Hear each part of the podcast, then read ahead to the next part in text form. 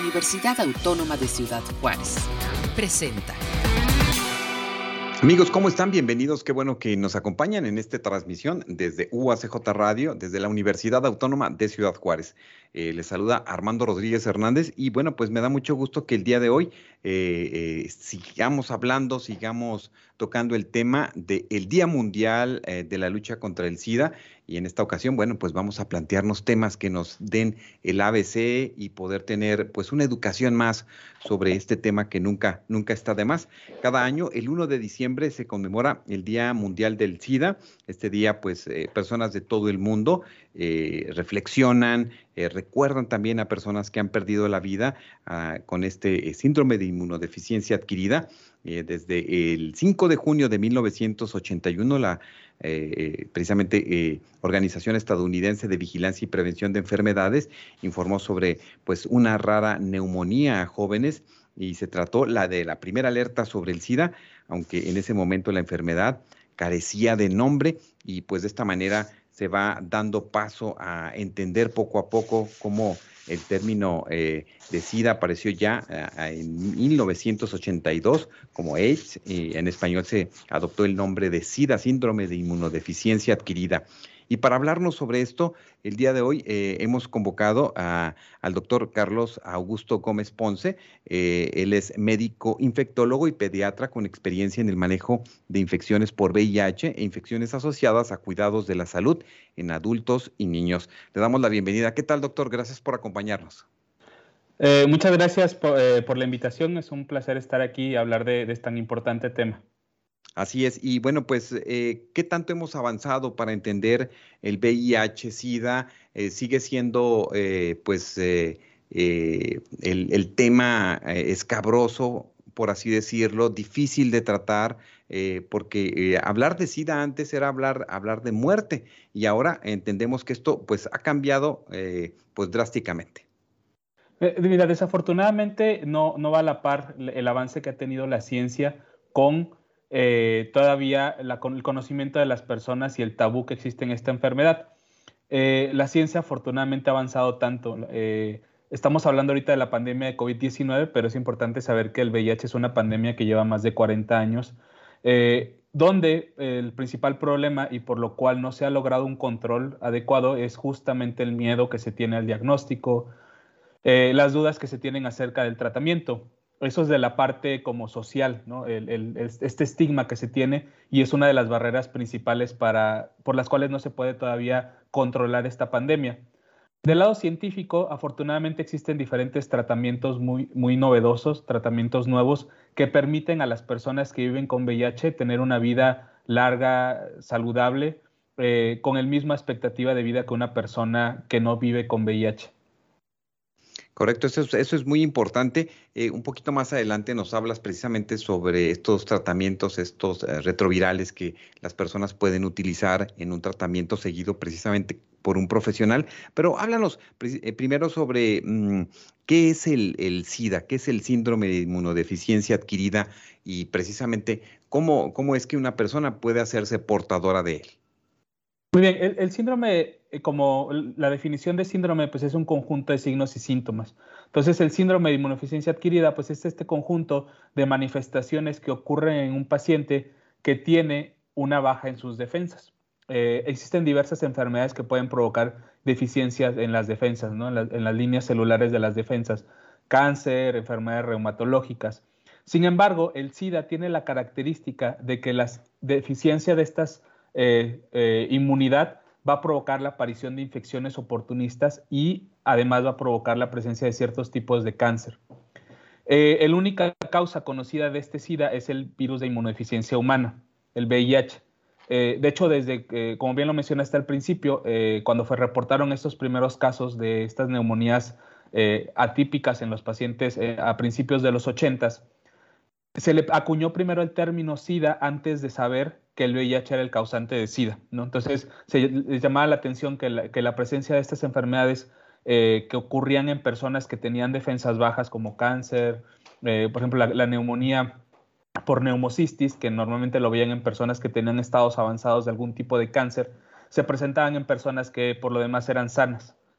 Entonces, por eso fue que primero se acuñó ese término. Pero es importante separar el término de, de SIDA y del VIH. Una persona que vive con VIH no necesariamente va a tener SIDA e incluso con los tratamientos puede ser que nunca llegue a desarrollar SIDA. Pero la única causa conocida del síndrome de inmunodeficiencia adquirida es la infección por el VIH. Correcto. Y esta, la manera de transmitir, eh, eh, compártenos las vías en las que una persona puede ser, puede ser infectada. Sí, claro. Eh, incluso también desde los principios de los 80 se sabía que el síndrome de inmunodeficiencia adquirida se transmitía principalmente por la sangre. en aquellos tiempos, por las transfusiones sanguíneas, las personas que tenían hemofilia, algún tipo, que necesitaban algún tipo de transfusión sanguínea, estaban en riesgo de adquirir SIDA, el VIH, perdón. Eh, ahora se sabe que, bueno, gracias a las nuevas eh, tecnologías que existen para la determinación de enfermedades, las transfusiones sanguíneas ya no son la principal causa de transmisión del virus de, inmunodeficiencia, humana. La vía sexual sigue siendo todavía la principal causa de transmisión eh, del virus del VIH y seguido de la transmisión perinatal, la transmisión madre a hijo. cualquier acto sexual va a tener un riesgo, un, incremento en el riesgo de transmisión del virus del VIH eh, dependiendo del tipo de, acto sexual va a tener un mayor riesgo o no. El, acto sexual que tiene un mayor riesgo para la transmisión del virus de VIH es el sexo anal receptivo, seguido del sexo anal insertivo y seguido del sexo, sexo vaginal eh, insertivo y receptivo. El sexo oral también puede tener transmisión del virus de, VIH, aunque en menor medida, pero también se ha reportado casos de transmisión. Entonces, la principal causa eh, sigue siendo la vía sexual y en los niños, pues la transmisión perinatal a través de madre a hijo. ¿A través de, qué eh, examen, eh, de qué laboratorio se, eh, se, da a conocer un diagnóstico? ¿Y qué sucede cuando una persona es diagnosticada como cero positivo?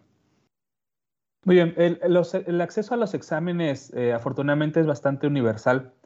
existen desde las famosas pruebas rápidas, que es la toma de muestra de sangre en, en el dedo, que es casi como cuando se, checa el azúcar en la sangre, se pone en una eh, tarjetita especial y ese resultado, eh, si detecta presencia de, eh, anticuerpos contra el virus del VIH, sale la reacción. Esas son las pruebas rápidas que le llaman. Esas pruebas son bastante certeras y, y tienen una efectividad para la detección del VIH bastante alta. Cuando una persona tiene esa prueba positiva o una prueba que se toma sangre, que es una prueba serológica, o que también se conoce como prueba de ELISA por el tipo de, procesamiento que se lleva. Cuando una persona tiene una prueba positiva, nos habla de que tiene la posibilidad de que sí tenga VIH y la posibilidad es arriba del 90% porque detecta anticuerpos contra el virus del VIH. A esa persona se le conoce como cero positiva y el cero positiva viene de la palabra serológica porque son anticuerpos. Entonces, lo que sigue cuando una persona tiene esta prueba positiva es realizar una prueba confirmatoria, porque les mencionaba, tiene una, sensibilidad eh, para detectar el virus del VIH en 90%, pero tenemos un porcentaje de personas que puede salir la prueba positiva, pero en realidad no tengan la enfermedad. Entonces, para poder estar completamente seguros al 100% de que la persona sí tiene VIH, se tiene que hacer una prueba confirmatoria que en este caso la prueba confirmatoria, eh, existen varias, pero la más recomendada es la prueba que se llama carga viral. La carga viral eh, detecta la presencia del virus del VIH en la sangre y con eso se hace el diagnóstico. Correcto. Mira, ahora este, este tema que planteas tú de la carga viral lo estamos escuchando mucho con las pruebas que hacen ahora para detectar COVID, ¿no? O la carga viral que tienen las personas, ¿no? O sea, la cantidad, pues, y la fuerza con la que está quizás atacando el virus el organismo.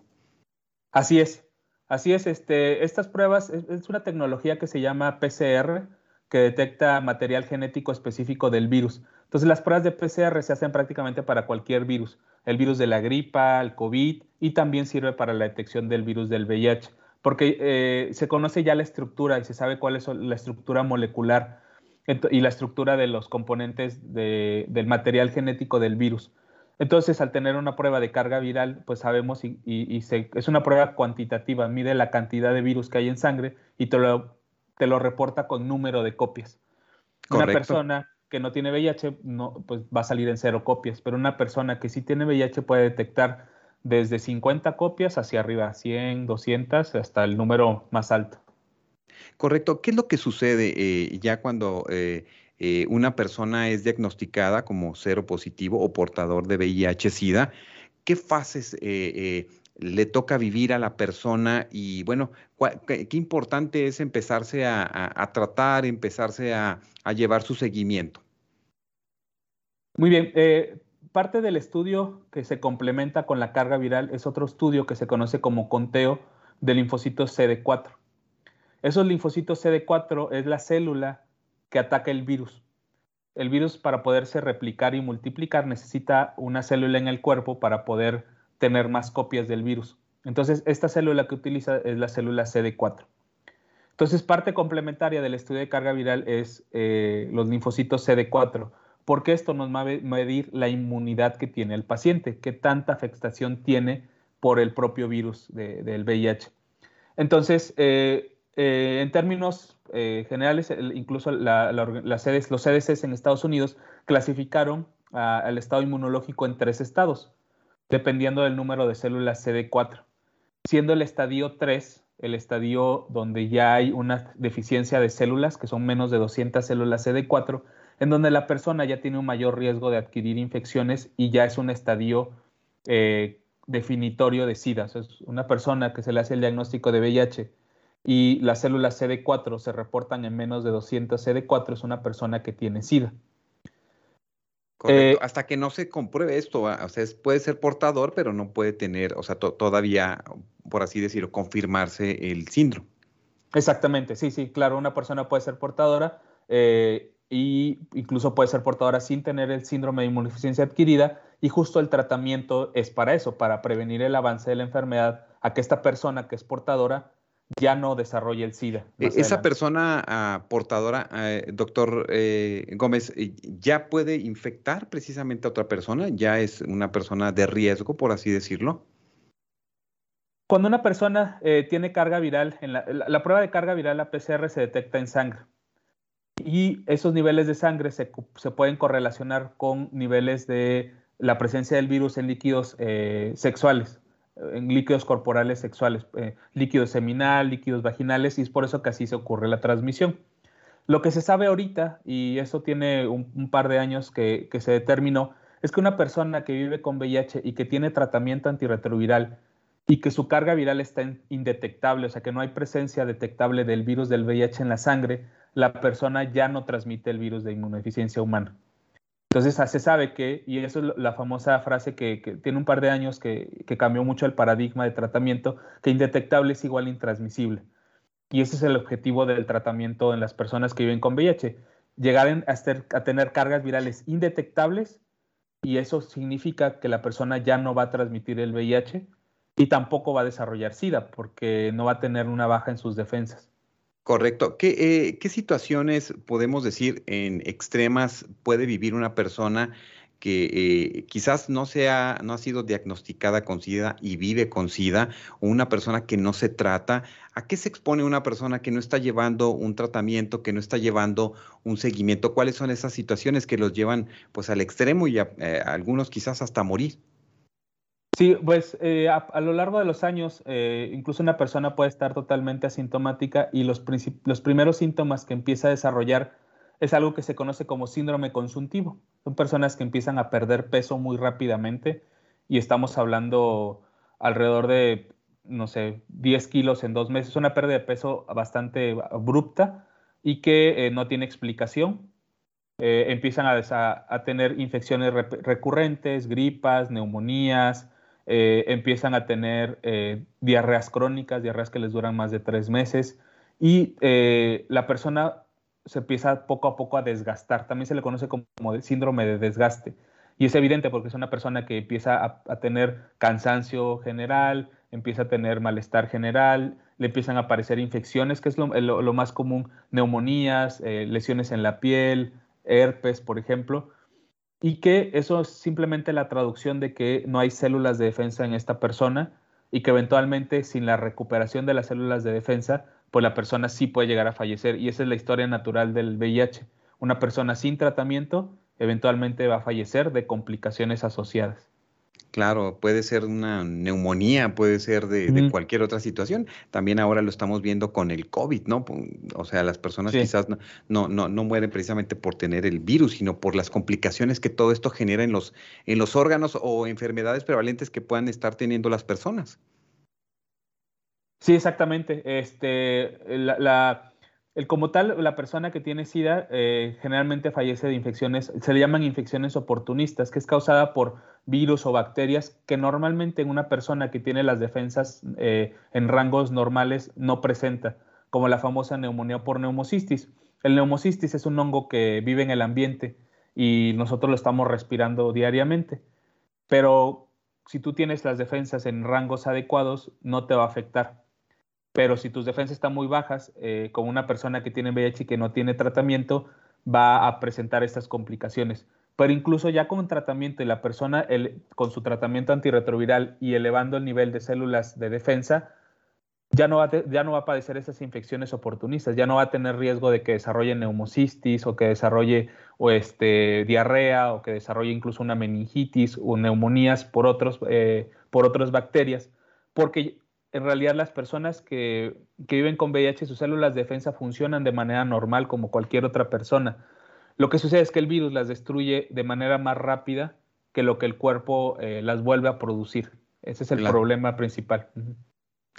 Doctor, eh, estamos compartiendo amigos con el doctor Carlos Augusto Gómez Ponce, eh, infectólogo y pediatra y bueno, pues especialista en este tema de VIH-Sida.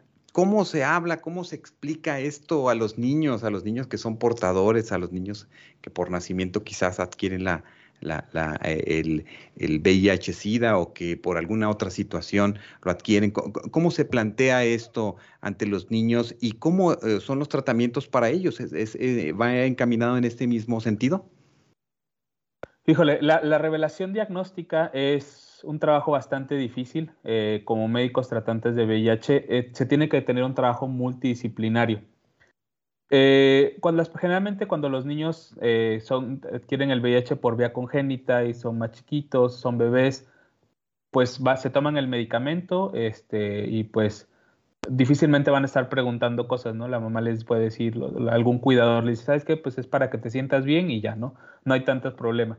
El problema ocurre cuando llegan a la pubertad, tienen el acceso a, toda esta información en Internet y sí puede ser algo devastador eh, enterarse de esta manera. Por eso es que generalmente a partir de la, pubertad se empieza a preparar a, los niños eh, para poder hablar sobre la revelación diagnóstica y tiene que ser un trabajo multidisciplinario entre el médico que se encarga de darle el tratamiento, psicología, trabajo social, eh, para explicarle que pues es algo que no es culpa del niño, que tampoco es culpa de los papás, simplemente es algo que sucedió y que se, lo más importante es que puede, hay tratamiento y que la persona puede eh, tener su vida completamente normal. Existen tratamientos eh, para niños, eh, desafortunadamente no, no hay tanta diversidad de estudios, de, perdón, de medicamentos como lo hay para las personas adultas, porque en muchas partes del mundo, afortunadamente el VIH pediátrico no es tan preocupante en algunas regiones del mundo, eh, pero en términos generales sigue siendo un problema todavía de salud pública estos nacimientos y transmisiones perinatales. Existen medicamentos que se pueden administrar en forma de jarabe, hay otros que son en tabletas disueltas y generalmente tienen la misma efectividad, o sea, los niños pueden desde el nacimiento tomar estos medicamentos y llegar a una vida adulta eh, indetectable, ¿no? Con la enfermedad bien controlada.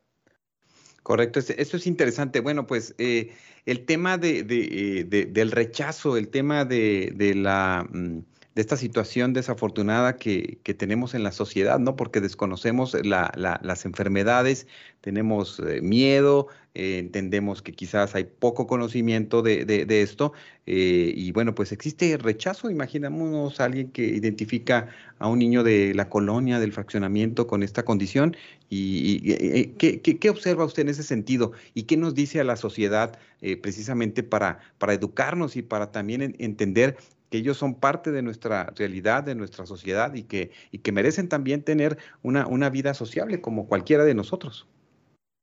Sí, claro, y es que lo, que cae, recae principalmente es en los cuidadores. Eh, eh, todos los niños, eh, las, actitudes que toman cuando crecen, pues dependen enteramente del lugar o el sitio en donde se criaron. Entonces, si un niño, un niño que no tiene VIH crece en un lugar donde le enseñan que las personas que tienen VIH están contaminadas, son sucias, que, que los van a contagiar si les tocan la mano, eso lo van a traducir cuando se enteren que alguno de sus compañeros en la escuela o en el lugar donde viven eh, es un niño que tiene VIH.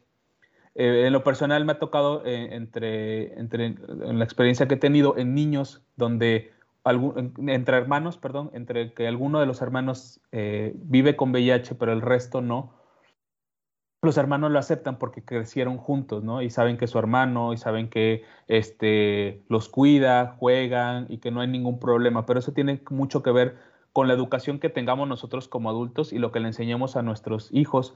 De poder decir, es que el, el, el, VIH es como cualquier otra enfermedad y a veces hacemos la analogía de, de considerar el VIH como cualquier otra enfermedad como diabetes o como hipertensión. O sea, si tú conoces a una persona que tiene diabetes o tiene hipertensión, pues no la rechazas, ¿no? No, no, la, no la haces tabú, ¿no? No es, no es algo que, que, que estigmatices. Y así es, y es desafortunadamente eso ocurre con el VIH, pero en la realidad es que el VIH es una enfermedad crónica como diabetes. Si una persona se toma el tratamiento para diabetes, va a tener una vida pues completamente normal y es lo mismo con el VIH. Entonces, si eso nosotros entendemos como adultos y lo podemos educar en nuestros niños, pues va a ser menos difícil poder hacer la revelación diagnóstica eh, en algún pequeño y que no sienta el rechazo de sus compañeros o incluso de la propia familia. Fíjate, fíjate que cuántos años han estado pasando en el que no entendemos estas las formas de contagio, en el que no entendemos pues, eh, eh, pues esta forma a veces tan agresiva en que la sociedad eh, rechaza precisamente a personas portadoras de VIH o de SIDA. Y bueno, pues es, es por eso que hacemos estos espacios para concientizarnos todos, aprender un poco más. y entiendo también que se extreman las precauciones en eh, los aspectos, por ejemplo, de las transfusiones de sangre, ¿no? Eh, desafortunadamente, pues que esta es una vía de, eh, posible de transmisión, este, y bueno, y sabemos que en ocasiones, bueno, pues sí, no, los protocolos, ¿cómo, están los protocolos en ese sentido? Porque, pues a veces inclusive hay personas que, que no quieren, no quieren recibir alguna transfusión, ¿no? Ya sea por, por contagiarse de VIH, SIDA o por hepatitis C o etcétera. No, los protocolos de transfusión sanguínea, eh, la verdad es que son bastante meticulosos. Eh, tienen que pasar por una serie de requisitos, no solamente una entrevista médica, eh, aparte de la entrevista médica se mandan a hacer pruebas serológicas.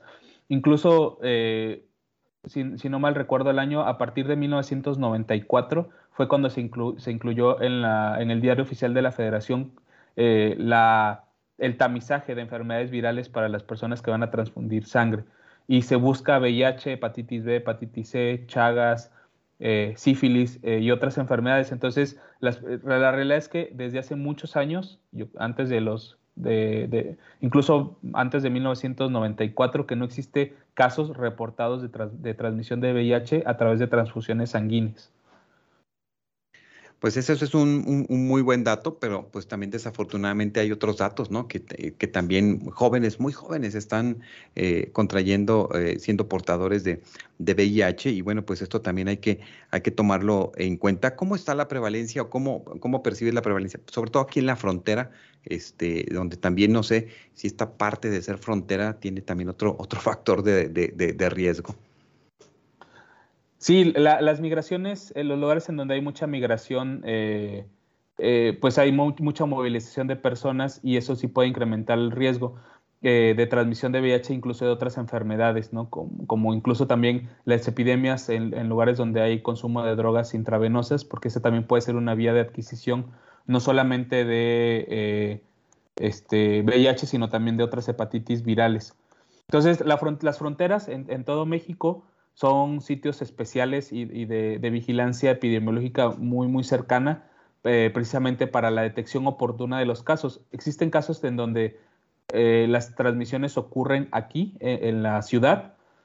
Existen otros casos en donde son importados a personas que vienen a trabajar por, cualquier otra necesidad, incluso como parte de, de, migraciones en otros lados, y eso sí puede llegar a incrementar las cifras de, este, de datos. Ahorita estoy revisando la, prevalencia en el estado, pero de las, de las ciudades que conforman el estado de Chihuahua, Ciudad Juárez es la que más casos tiene reportados de infección por VIH, incluso por arriba de la capital. y además de que, por ejemplo, la referencia de para el tratamiento aquí en Ciudad Juárez, pues tenemos referencia de las ciudades más cercanas, que puede ser eh, como Nuevo Casas Grandes, Janos y todas las ciudades aledañas que vienen a recibir tratamiento eh, aquí a la ciudad. Correcto, pues interesante y además pues hay muchos estudios relacionados con pues estos temas de los fenómenos migratorios o las personas que se van a trabajar a, otros países y regresan a sus casas y bueno pues desafortunadamente eh, eh, está esta situación de, de, traer eh, o de, compartir, pues de pasar el, virus. ¿En qué, observamos más esta prevalencia en cuanto a género? Eh, hombres, mujeres? Eh, ¿Cómo lo, tienes este, registrado en, esa información? En, todo el mundo, el grupo, el género más afectado son los hombres, eh, que viven con, son el grupo de mayor y en grupos etarios, el grupo de las personas arriba de 19 años y hasta los 40 es el grupo etario más afectado. hombres y adultos, adultos jóvenes son los más afectados. Mm, mira, interesante ese, ese, ese, dato. Y bueno, pues eh, entramos a esta parte de la, de la, entiendo que, que hay eh, trabajo muy intenso por el tema de las vacunas. Eh, bueno, actualmente estamos en todo el mundo con el tema de las vacunas para, para el SARS-CoV-2, COVID-19, eh, pero también entiendo que hay un trabajo muy intenso para poder tener una vacuna eh, que prevenga sobre el SIDA. Y me comentabas que hay tres ciudades en México que están pues realizando precisamente estos ejercicios. Háblanos un poco sobre esto. Sí, claro. existen diferentes líneas de investigación para la búsqueda de una vacuna contra el VIH. Son vacunas preventivas, es, ojo, no son vacunas que vayan a eliminar la enfermedad, es vacunas para prevenir que las personas se infecten. Entonces, dentro de los grupos de estudio hay una, eh, vacuna que se conoce como eh, mosaico. Eh, es por el tipo de, preparación de la vacuna. es una generación de, un, un, gen similar que se llama mosaico al VIH y existe ahorita reclutamiento de voluntarios en Ciudad de México, Guadalajara y en Mérida. Y, todas estas personas forman parte de un grupo transnacional eh, que tiene personas en Latinoamérica, en Europa, y que están buscando eh, la forma de saber qué tanta es la efectividad. Son fase 3 en, la etapa de las vacunas, muy similar a, la, fase 3 famosa de, de COVID-19, ¿no? que que al final demostraron que en la fase 3 de COVID la vacuna sí era efectiva para prevenir, por ejemplo, la enfermedad grave. Estos estudios buscan esto, buscan eh, saber qué tanta eh, efectividad tiene para la prevención de la transmisión y si eso es lo suficientemente capaz de poderse aprobar eh, para que se empiece a desarrollar en masa. Correcto. En el caso, por ejemplo, de una persona portadora de VIH o portadora de, SIDA, eh, eh, ¿cuál es la recomendación en cuanto a la aplicación de la vacuna contra, contra el COVID, eh, contra el COVID-19? y bueno, también esto cómo, cómo ha dilatado quizás el que se siga trabajando en la investigación para lograr una vacuna para el SIDA. Este, bueno, las personas que viven con VIH se pueden eh, vacunar sin ningún problema con cualquiera de las vacunas disponibles contra el COVID-19. No hay ninguna contraindicación eh, ni en las vacunas que son aprobadas en Estados Unidos, ni las vacunas que se han aprobado aquí en México, que tal vez en Estados Unidos no estén, como Sputnik, CanSino, no las vacunas que son de China o rusas. Las personas que viven con VIH se las pueden aplicar sin ningún problema. Eh, ciertamente eh, apareciera que todos los reflectores están enfocados en, y todo el dinero está llevado hacia la prevención justo y, la eliminación de la pandemia por COVID-19. Y sí ha retrasado un poco la investigación acerca de VIH, pero afortunadamente existen muchos científicos y mucha gente aquí en México y, en el mundo muy capaz y que no ha, no ha soltado el dedo de renglón justo para eh, lograr que esta, esta vacuna que les mencionaba de, vacuna mosaico eh, tengan resultados para el 2024.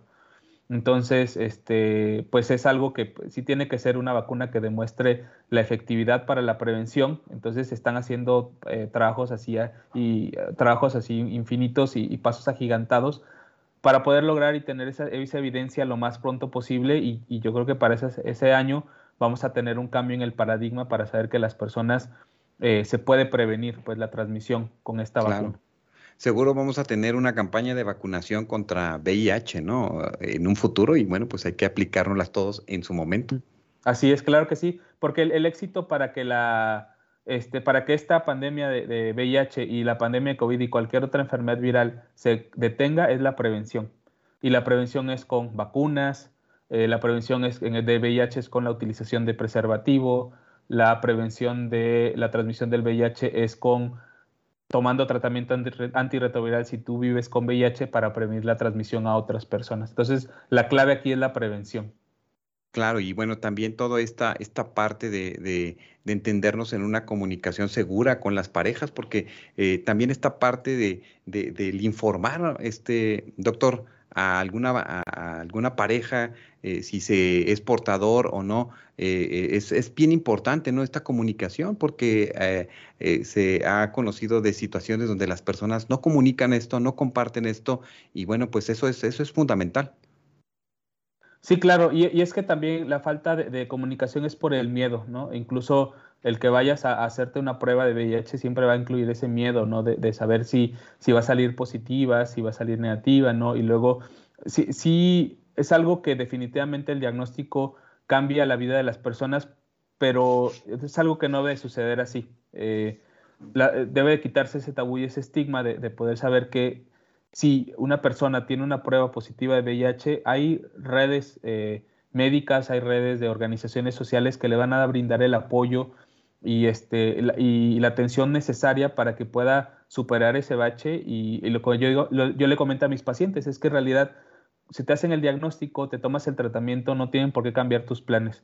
Si, eres un adulto que te hacen el diagnóstico y estás estudiando, estás trabajando, te quieres ir de viaje, lo que sea, esto no debe delimitar eh, este, el que puedas realizar lo que tú quieras realizar, siempre y cuando te tomes el tratamiento, porque claro que sin tratamiento y que la enfermedad avance a lo que habíamos platicado, pues no se va a poder lograr eso.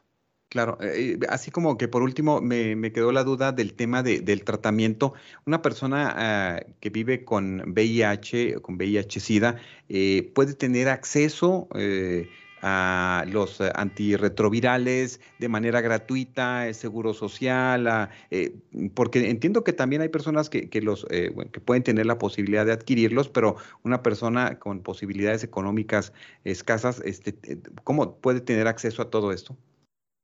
Sí, los medicamentos son gratuitos. Eh, a principios de los 2000, de los años 2000, también entró una ley en el Diario Oficial de la Federación en donde el tratamiento antirretroviral para VIH es gratuito en cualquier institución pública, llámese IMSS, ISTE, Secretaría de Salud. Eh, sin embargo, pues los tratamientos sí están centralizados de acuerdo a tu derecho a biencia. Por ejemplo, si eres paciente del IMSS, el tratamiento lo debes de recibir ahí.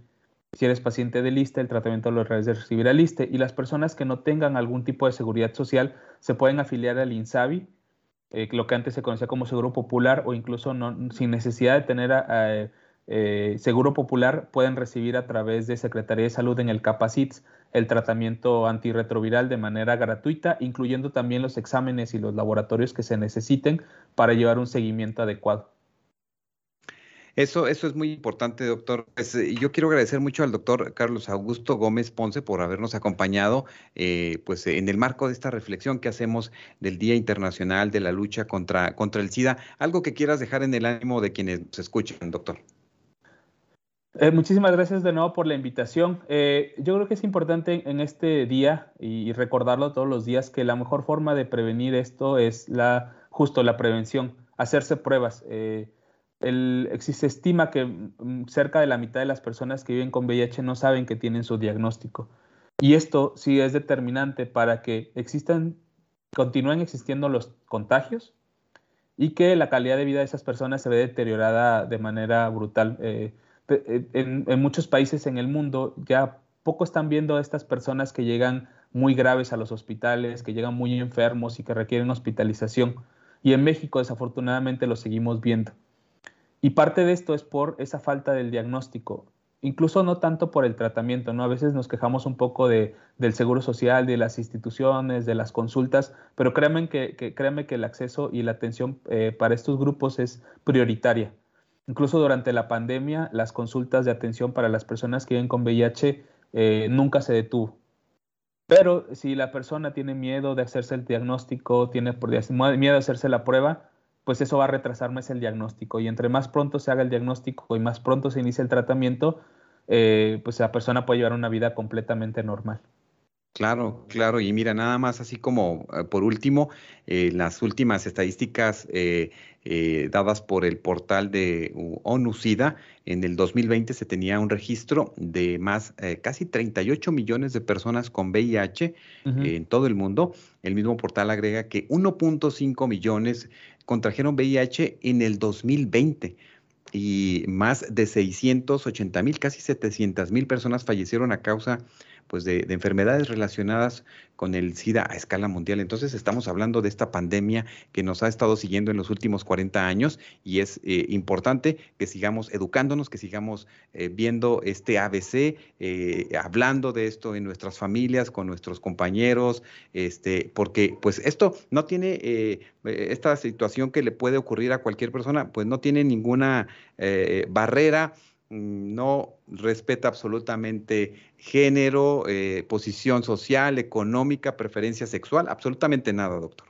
Exactamente, no tiene distinción, eh, puede afectar a cualquier persona, entonces lo más importante es realizarse pruebas eh, para poder hacerse diagnósticos y tratamientos.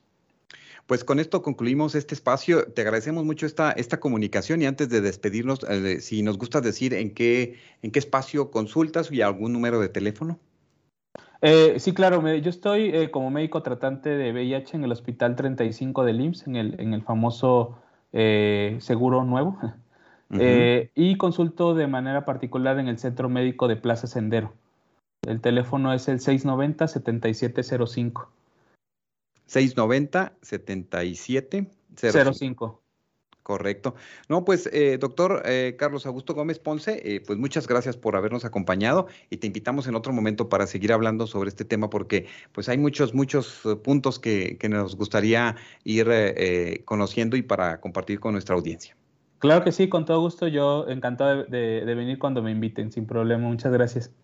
Muchas gracias. Amigos, gracias que nos vieron. Eh, compartan esta transmisión y bueno, pues eh, sigámonos educando con el tema del VIH-Sida. Agradezco a todos los compañeros de UACJ Radio por esta transmisión y bueno, pues gracias y hasta nuestro próximo encuentro. Este fue un programa de la Dirección General de Comunicación Universitaria de la Universidad Autónoma de Ciudad Juárez.